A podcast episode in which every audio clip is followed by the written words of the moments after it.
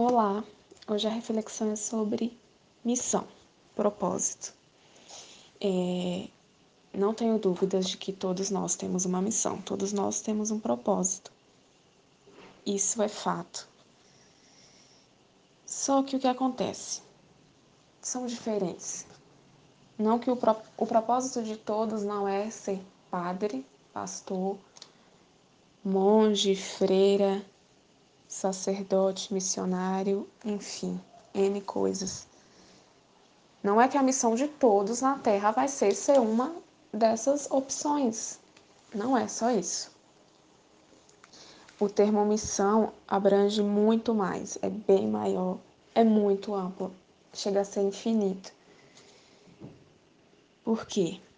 Algumas pessoas, a sua missão está ligada em um desses desses, como eu posso falar?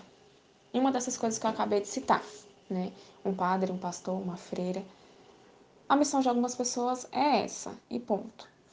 E as pessoas que não é essa a sua missão, não é esse o seu propósito.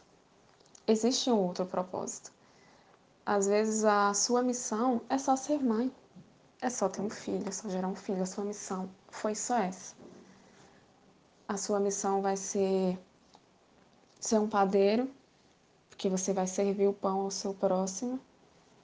Sua missão pode ser ser um gari, porque você vai ajudar a manter a saúde do seu próximo, né? Porque a gente precisa de um ambiente limpo para a gente ter saúde, para a gente ter vida.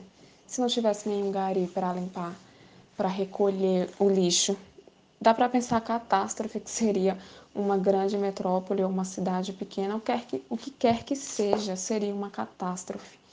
Então, não tenho dúvidas que um gari é uma missão, é um propósito que Deus tem para a vida dessa pessoa.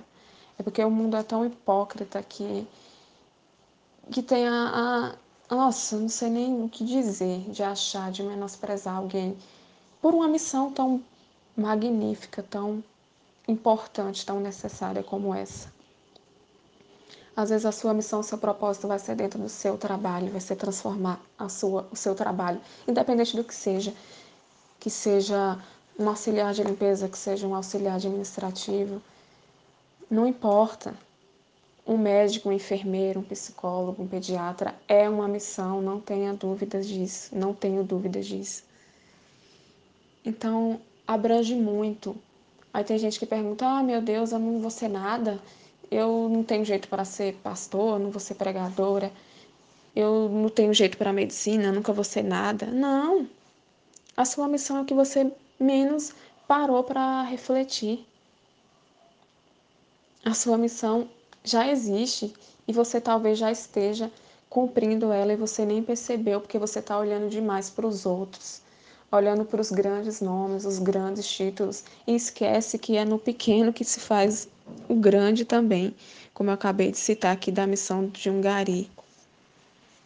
Então, a gente tem que parar com esse pensamento de sempre querer o maior destaque, sempre querer a, a primeira cadeira.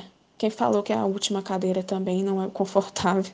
Quem disse que a cadeira do fundo também não é boa? Só a primeira? Então é tudo mais simples do que a gente possa imaginar.